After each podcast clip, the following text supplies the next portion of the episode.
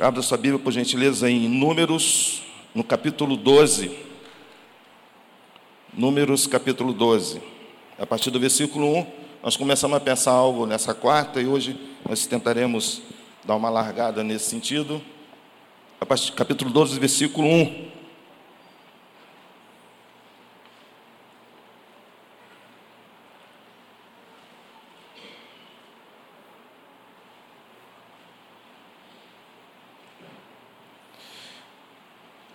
Miriam e Arão começaram a criticar Moisés porque ele havia se casado com uma mulher etíope.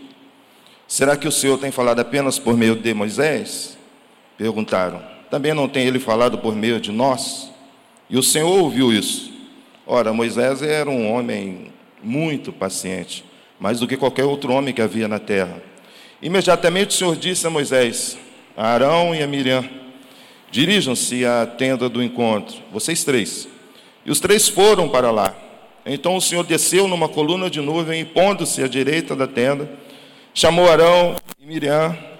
Os dois vieram à frente e ele disse: Ouçam as minhas palavras. Quando entre vocês há um profeta do Senhor, a ele me revelo em visões. Em sonhos falo com ele. Não é assim, porém, com meu servo Moisés, que é fiel em toda a minha casa. Com ele falo face a face, claramente, e não por enigmas, e ele vê a forma do Senhor.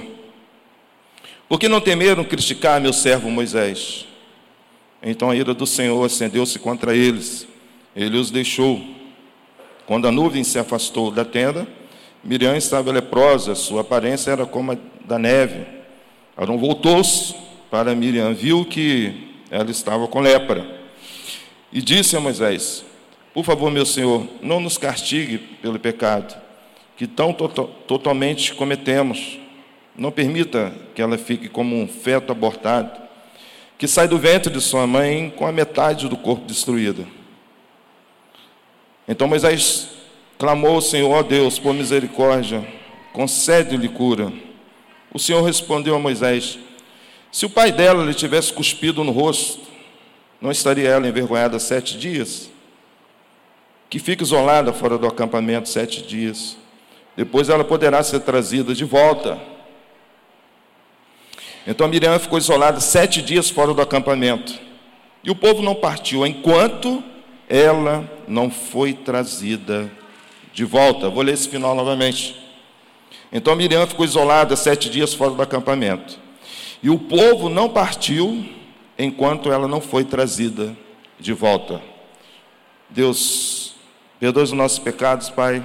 Abençoe os queridos irmãos que estão no campo missionário agora, as irmãs, como também o Diego, o Maico, Pai, o irmão querido que estarão também indo para esse projeto Avalanche. Que Deus possa cobrir com teu sangue.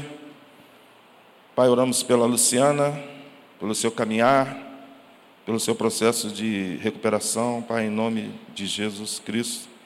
Oramos pelos enlutados, pela dona Nilce, que nos deixou essa semana. Pai, fale conosco, perdoa as nossas iniquidades, pois são grandes. Pedimos a tua misericórdia, Pai, e que teu Espírito Santo fale aos nossos corações e aos corações desses que nos ouvem, nos assistem. Em nome de Jesus. Amém. Existem algumas reações diante da exposição da palavra, da pregação da palavra. Alguns vão pegar o, nexo no final, quando o sermão já está acabando. Outros, eles irão chegar na igreja e de forma inquieta e ficarão inquietos praticamente o culto todo. Tem aqueles que quando chegam na igreja sentam e, já fala para a esposa: não me pede nem para pegar água. Vai passar uma mosca ao meu lado aqui, não vou nem me mexer. Tem pessoas que são concentradíssimas na hora que está sendo pregada a palavra. E as reações são muitas. Algumas pessoas aceitam a, a mensagem da cruz, outras protelam, adiam, e outras rejeitam. Mas isso tem muito a ver com o terreno que está proposto diante da exposição da palavra e da ação do Espírito Santo. Se o teu coração é um coração duro, é um coração ainda infértil, a palavra ela vai com a proposta de te alcançar, mas pelo seu coração ainda está um coração duro, um coração rochoso, ela não vai encontrar vida, ela não vai encontrar lugar para criar raiz. E a proporção é três por um. A ideia é que essa noite Deus possa encontrar o teu coração sensível, um coração de carne, que Deus possa limpar toda a rocha, para que a mensagem do Espírito Santo venha penetrar profundamente na sua vida. Amém? Pois bem, nós temos esse acontecido relatado em Números, no capítulo 12, versículo 1. Se nós vermos a caminhada né, do povo de Israel, ela é muito contrastada é, com rebeldias, momentos de alegrias, de paz, mas muita confusão. Se nós observarmos, por exemplo, é, Coreia da Tanha e Abião, quando eles chegam e se reúnem para confrontarem Moisés e como também Arão, a gente percebe que é, Deus intervém de uma forma que Moisés fala para eles: olha, vocês são levitas, vocês são responsáveis pelo tabernáculo, vocês têm um papel importante de servir a comunidade de Israel. Será que não é suficiente?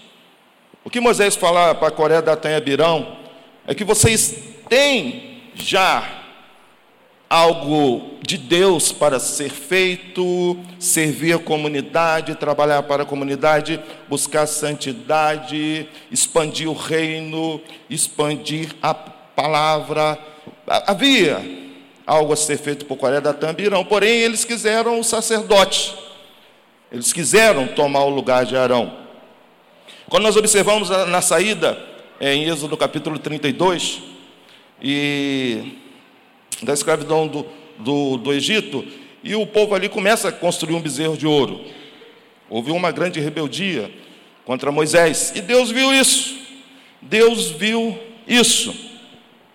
Quando percebemos que a Bíblia fala que os coatitas, eles eram responsáveis pelos utensílios do templo, é, os gessonitas eram responsáveis pelas cortinas do templo, e os meraritas eram responsáveis pelas colunas do templo, do tabernáculo, porque eles eram móveis.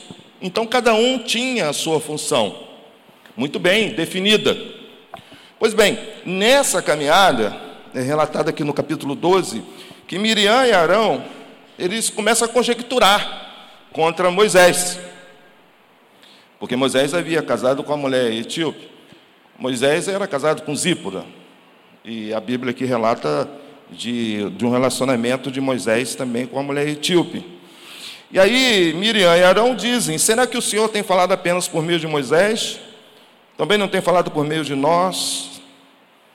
O que nós começamos a perceber é o cuidado que nós temos que ter, muitas vezes, quando formamos alianças, e alianças que não vão nos levar a um crescimento interno como pessoa e não irá levar ao nosso crescimento como cristão.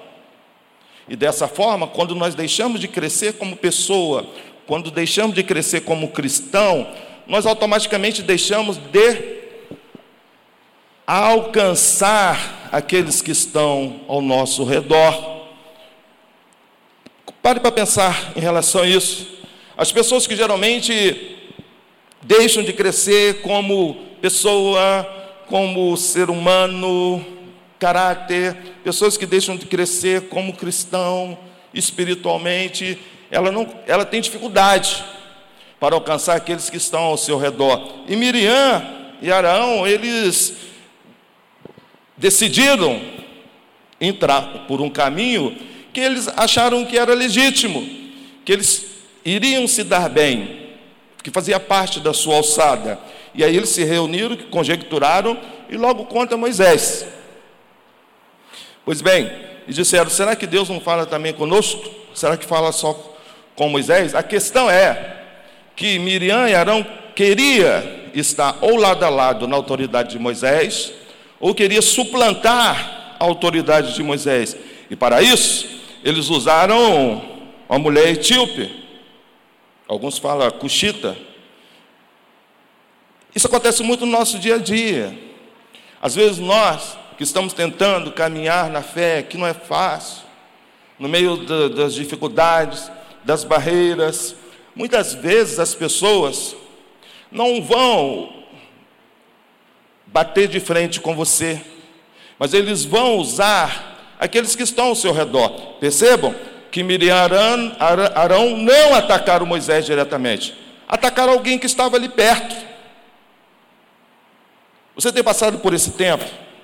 Um tempo de tristeza, um tempo de angústia, porque as pessoas têm atacado não você, mas as pessoas têm atacado os seus filhos, as pessoas têm atacado o teu marido, têm atacado a sua esposa, as pessoas têm atacado o seu eixo relacional e que você ama muito. É por isso que Moisés, ele ficou perplexo quando duas pessoas, dois irmãos, dois queridos, dois líderes religiosos, duas autoridades eclesiásticas, Miriam, por exemplo, era líder das mulheres porque era uma grande profetisa, Arão era o sumo sacerdote, e eles se unem e não atacam diretamente Moisés, atacam a esposa, atacam as pessoas que estão ao seu redor. Isso tem machucado muito a gente. Isso tem machucado muito, porque como é ruim, como é triste você ouvir pessoas atacarem as pessoas que estão no seu eixo relacional e que vocês amam muito. Isso aconteceu de tal forma em Moisés por ser um, um homem paciente, a Bíblia chega a relatar isso. Ele ficou perplexo sem atitude, mas o Senhor interveio. O Senhor ouviu isso. Queridos, toda contenda, todo aquilo que acontece que não é para a glória do Senhor, nós temos que imediatamente pensar: isso vai levar à propagação do Evangelho de Cristo? Por que é que então eu irei me unir a tamanha dissensão? Então o Senhor viu isso, e Moisés era um homem muito paciente. Quem é o paciente da sua casa? Na semana passada nós trabalhamos sobre o Salmo 120, que diz assim: Sou um homem de paz, mas moro no meio de uma turma que gosta de guerra. Sua casa é assim? Você mora no meio de parentes assim? Você é aquela pessoa de paz, mas tem um abençoado na sua casa que gosta de uma confusão. Não dorme se não arrumar uma confusão. Então a Bíblia diz: Eu sou de paz, mas aonde eu moro tem uma turminha violenta. E não é só homem, não. O que nós temos que pensar é que o Senhor faz esse relato, está registrado na Bíblia, que Moisés era um homem paciente. E muito paciente. Vamos começar a aprender essa noite. Você vai receber alfinetadas, você vai ser prejudicado em algumas situações, irão falar mal de você, você vai ficar sabendo, mas meu amado e minha amada, tenha paciência. Percebo que quem interveio em tudo isso foi o Senhor. Entrega suas angústias ao Senhor, entrega toda a sua situação ao Senhor, porque muitas atitudes que nós tomamos são atitudes que irá só piorar as coisas. E se você tem o Espírito Santo, aquilo vai te incomodar. Ah, vai. É por isso que Moisés, homem paciente, ficou quietinho na dele. Aí o Senhor veio, veio e interviu. Pois bem, imediatamente o Senhor disse a Moisés, a Arão e a Miriam: Dirijam-se à tenda do encontro, vocês três. O que nós temos que começar também a perceber é que o Senhor, ao ver o acontecido, o Senhor tentou resolver a situação. Muitas coisas que Deus resolve ou intervém, às vezes, nós saímos, sabe, deslumbrantes não é verdade? Deslumbrantes. Mas tem algumas intervenções em nossas vidas que às vezes é aquela espada que entra na gente e corta dos dois lados. E tem muito crente que não gosta do agir de Deus dessa forma. Tem muito crente que gosta da intervenção de Deus só naquilo que vai me deslumbrar. Mas quando Deus vem intervir, e aquilo às vezes, sabe, me machuca, me faz ir às lágrimas, me faz muitas vezes abaixar a cabeça e pensar sobre a vida. Tem muitos crentes que não gostam dessa intervenção de Deus. Então Deus puxa os três, Moisés, Arão e Miriam, e diz: dirijam-se à tenda do encontro. Há um detalhe muito interessante aqui, porque até Arão e Miriam chegarem à tenda do encontro, Arão e Miriam tiveram um tempo, presta atenção nisso, tiveram um tempo de reconhecer os seus erros e se arrepender. Eles tiveram esse tempo de se arrepender. Eles, o Senhor falou: vão até a tenda do encontro. A Bíblia não fala se demorou minutos, hora, hora ou dias, mas vão à tenda do encontro, e lá vocês estarão comigo. E eles foram caminhando.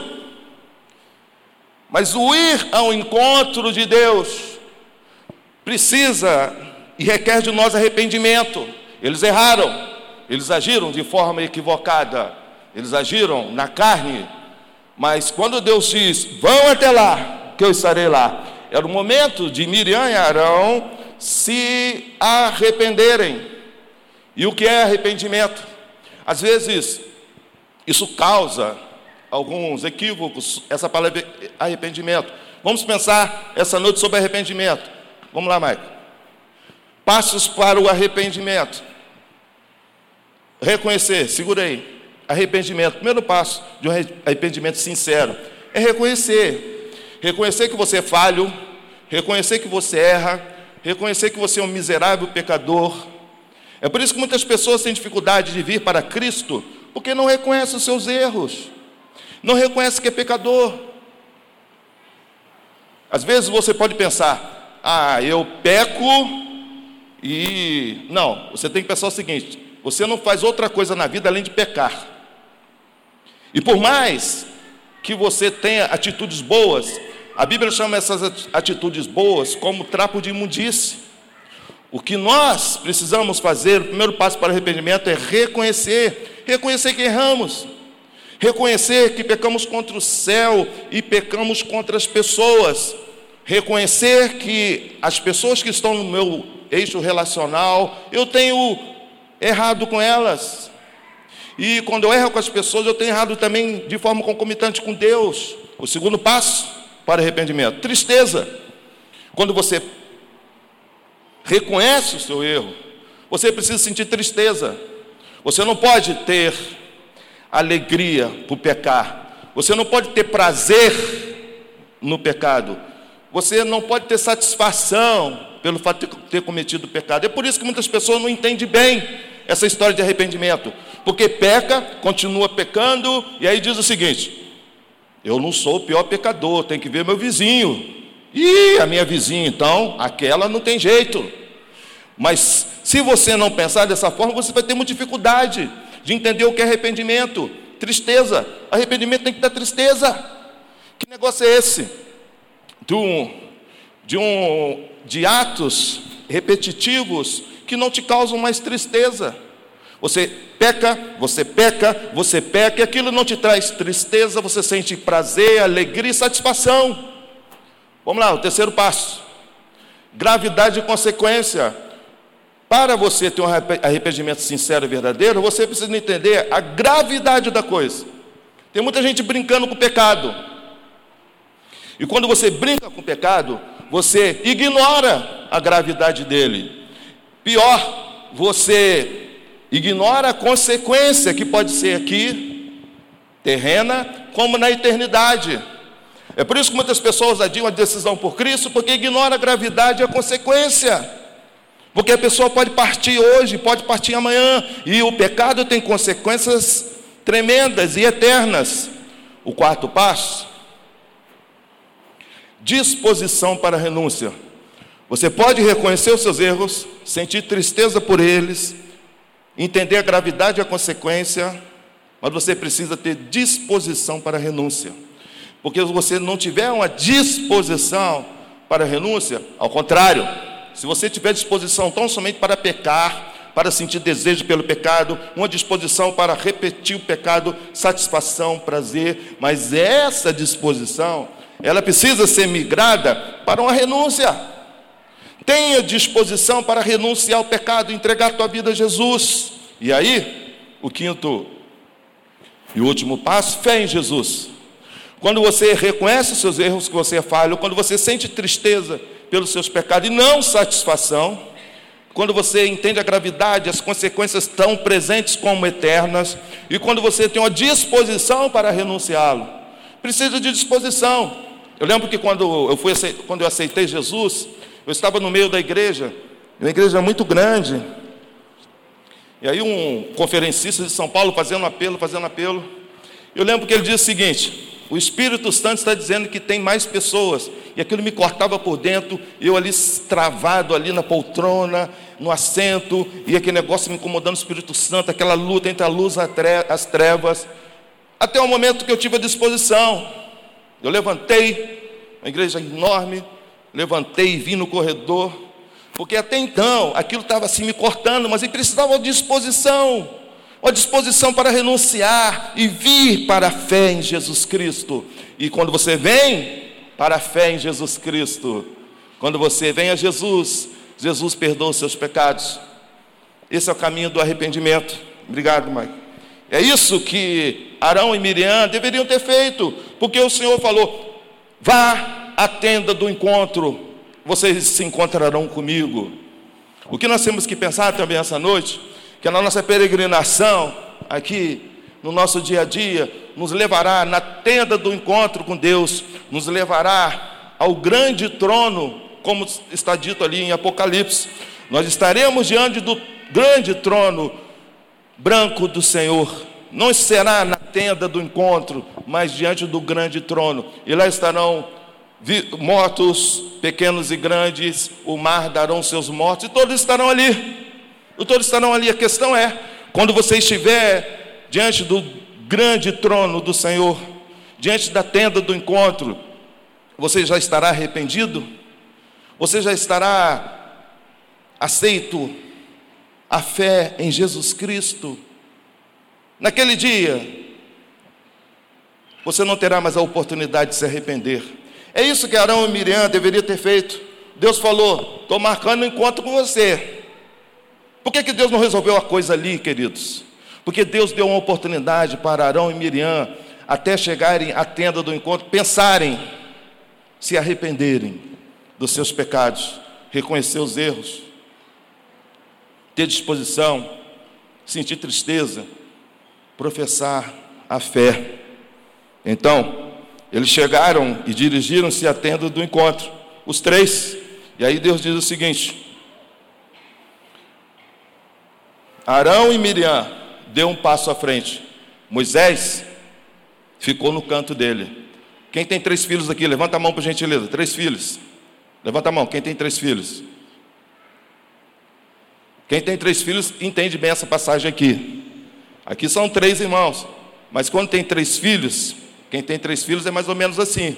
Você coloca os três, alguém quebrou ali uma louça, alguém foi mexer na televisão, queimou a televisão, foram mexer no, no ar-condicionado ali que está bufando aí nesse calorzão, de pendurou, o negócio deu uma rabiada, e aí você, a noite aí, ó, quem foi? A noite. Qual dos três?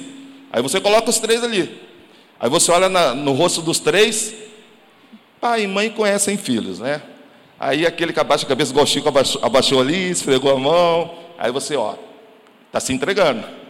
E o outro está em dúvida. Então vamos lá, você pode ficar aí porque eu conheço. Aí você traz os dois. Deus conhece, assim como a gente conhece nossos filhos. Deus conhece esses personagens que ali estavam diante dele. E Deus falou: Arão e Miriam, deem um passo à frente. Queridos, diante de tudo isso, a ira do Senhor se acendeu contra eles.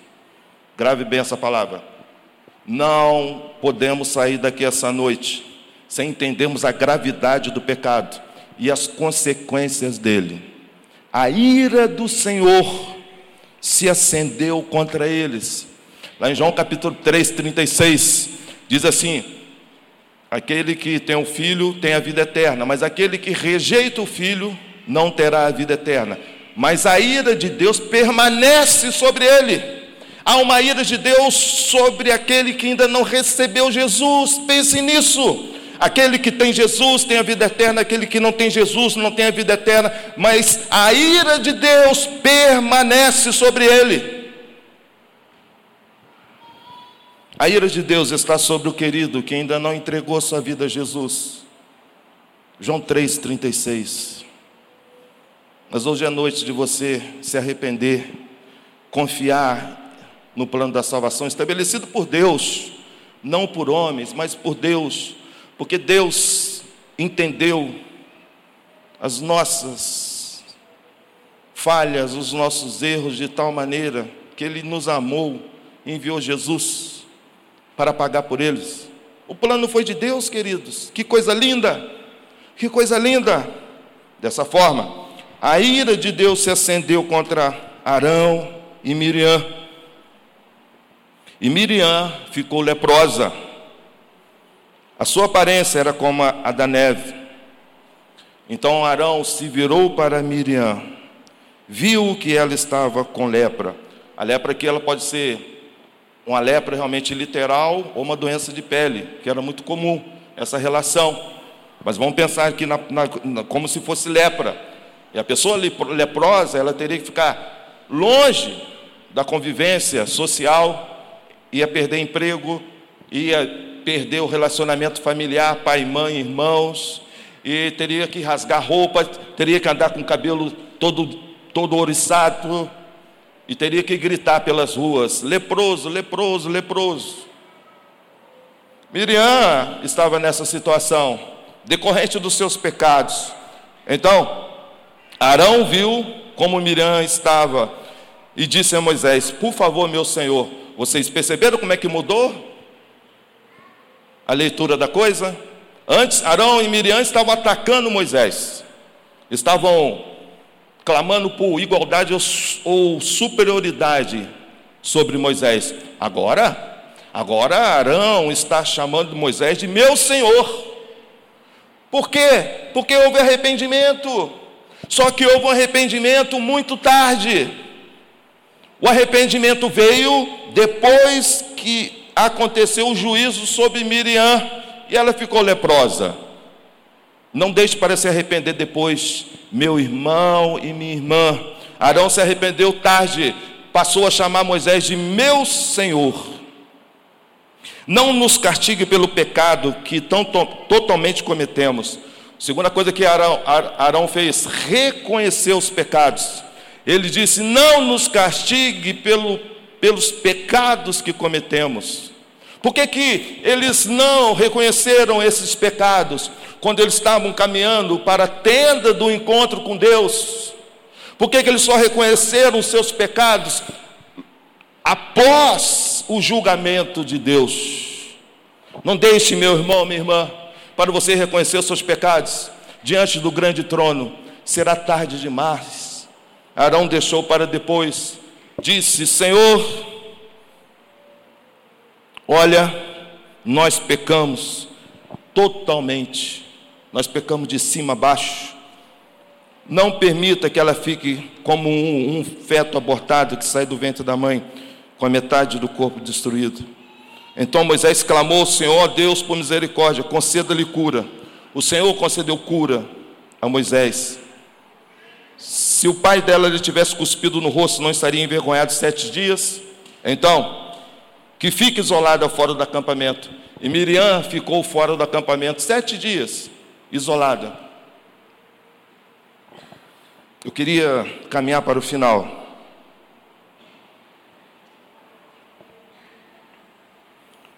Muitas vezes nós erramos, nós pecamos, e às vezes você já esteve conosco, está aqui hoje.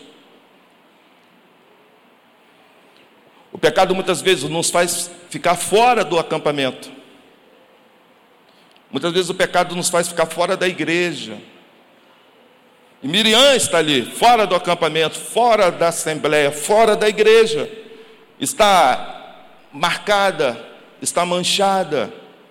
Ela está fora da convivência. Tem muitos irmãos que estão fora da assembleia, estão fora da igreja, estão lá como Miriam, dias, mais dias, mais do que sete dias, mas estão lá, por mais que Miriam quisesse esconder a sua identidade como serva do Senhor, ela jamais poderia conseguir isso. Às vezes, quando nós estamos fora da igreja, e estamos ali para fora do acampamento, para fora da grande assembleia, a gente acha que a gente pode esconder. Não pode. Há uma identificação muito grande entre você e Deus. Há um selo do Espírito Santo. O que você tão somente está fazendo é uma vida longe de Deus, uma vida fora da comunhão. E Miriam, com aquela lepra, ela jamais poderia passar despercebida. Tem um jovem que chegou perto de mim e disse o seguinte: Marco, isso é uma grande verdade. Eu fui aí, saí aí, fui na noitada, cheguei lá, não senti tristeza pelo que eu estava fazendo, e aí cometi trocentos pecados, senti alegria, satisfação, até o momento que alguém chegou perto de mim, tocou no meu ombro e disse: Mano, o teu lugar não é aqui. E aí ele olhou, aquilo cortou o coração dele. Ele estava, fora do grande acampamento, fora da grande assembleia, ele estava fora da igreja. E não tem como você se esconder. Não tem como você, fora da igreja, querer levar uma vida distante de Deus, porque você não vai conseguir. Então, Miriam ficou ali fora sete dias. Miriam sofreu, e sofreu muito. Não se iluda. As pessoas que estão fora da igreja, fora da presença de Deus, estão sofrendo. Estão sofrendo e muito. Podem ter uma aparência de uma superficial alegria, mas estão sofrendo. Você sabe no que eu estou dizendo? E Miriam, fora do acampamento, estava sofrendo e sofrendo muito. Então Miriam ficou isolada. Meus irmãos, nós, como igreja, precisamos olhar aqueles que estão passando por tempos difíceis. Essas pessoas não podem ficar isoladas, elas precisam ser resgatadas. Miriam, diante do juízo de Deus temporário, ela foi lançada fora do acampamento e ficou isolada. Sabe, quem Deus está falando no teu coração? Que você precisa clamar pela misericórdia de Deus para a sua vida nessa noite. Será que é algum amigo? Será que é algum filho? Será que é algum cônjuge seu? Você precisa clamar por essa vida, porque Miriam já estava sofrendo pela sua doença perceptível e ela estava isolada. A igreja de Cristo não pode isolar aqueles que estão lá fora se perdendo. A igreja de Cristo tem que sentir dor quando um irmão, que há um tempo estava aqui congregando com a gente, está agora perdido. Nós não podemos passar como se essa pessoa não existisse. Miriam ficou isolada. Então, sete dias fora do acampamento. Versículo 15, gravem esse versículo. E o povo não partiu enquanto ela não foi trazida de volta. Consegue colocar Marco? Então Miriam ficou isolada sete dias, fora do acampamento. E o povo não partiu enquanto ela não foi trazida de volta. Grave esse final desse versículo 15. O povo não partiu o povo sentiu tristeza com ela. O povo não partiu enquanto ela não foi trazida de volta. Meus irmãos, 2019 é um ano para aceitarmos esse desafio. Nós temos que irmos de casa em casa, daquele irmão que está passando por tempo difícil. Nós temos que trazê-los de volta. Nós não podemos sossegar. Nós não podemos sossegar enquanto o irmão que está tempo sem ter uma vida em comunhão, na comunidade no qual estamos inseridos pela misericórdia de Deus, Nós temos que irmos porque o povo não partiu, enquanto ela não foi trazida de volta. Eu quero terminar. Sabe, orar com pessoas essa noite. Que, pela misericórdia de Deus, Clamamos para que o Espírito Santo possa estar falando na tua vida. Se tem alguém na sua família, se tem alguém que o Espírito Santo está colocando agora na sua mente, um querido irmão, uma querida irmã, um filho, uma filha, eu gostaria, sabe, que nós terminássemos esse culto orando aqui, orando aqui, orando aqui por essa vida. Quarta-feira nós fizemos isso, mas Deus colocou tanta gente, sabe? Nós decidimos orar por uma pessoa, mas Deus começou a colocar tanta gente, mostrar tanta gente, foi tremendo. Foi tremendo. Deixe o Espírito Santo fluir na sua vida. Não coloque barreira para o Espírito Santo. Você quer orar?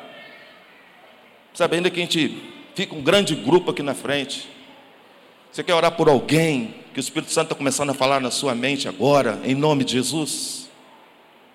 Você quer orar por alguém, como igreja, dizer: Deus me use para, de uma forma ou outra, eu não sei como o Senhor vai me usar, mas me desperte para isso como igreja. Me desperte, Senhor. Quem sabe você vai orar aqui essa noite dizendo: Senhor, eu sou essa pessoa eu sou essa pessoa, Pai. Eu estou desanimado, eu estou um tempo, eu já estou caminhando para ficar fora da grande, grande assembleia, para ficar fora do acampamento. Eu já estou querendo me isolar.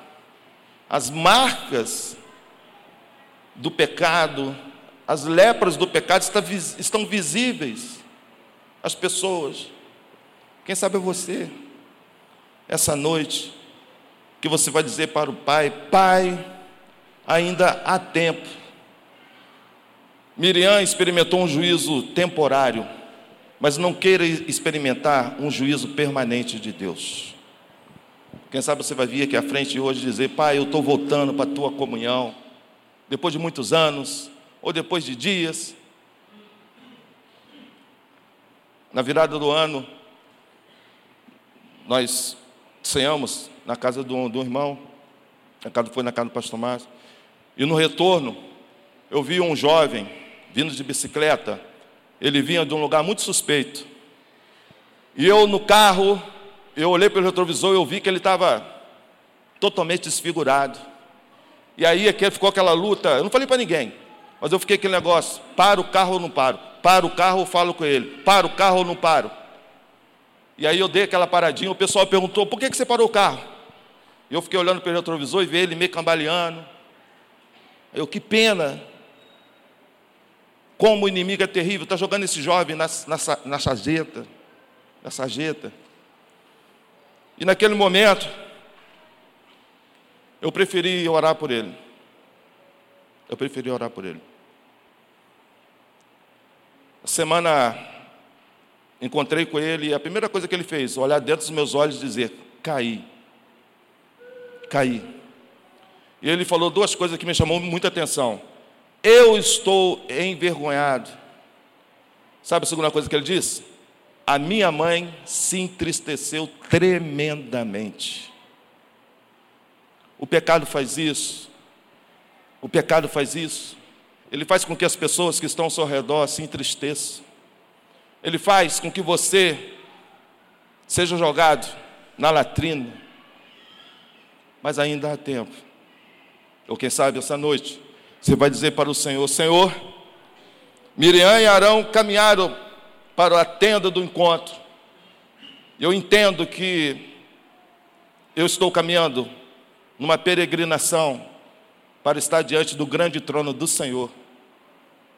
Eu me arrependo eu me arrependo. Eu reconheço que sou falho. Eu sinto tristeza pelos meus pecados e não prazer. Eu preciso, Pai, de ter uma disposição para renunciá-lo. Porque eu entendi essa noite a gravidade do pecado e as consequências eternas. Eu quero expressar a minha fé em Jesus Cristo, porque Ele é o caminho, a verdade e a vida. Eu reconheço esses passos, eu me arrependo, eu me arrependo.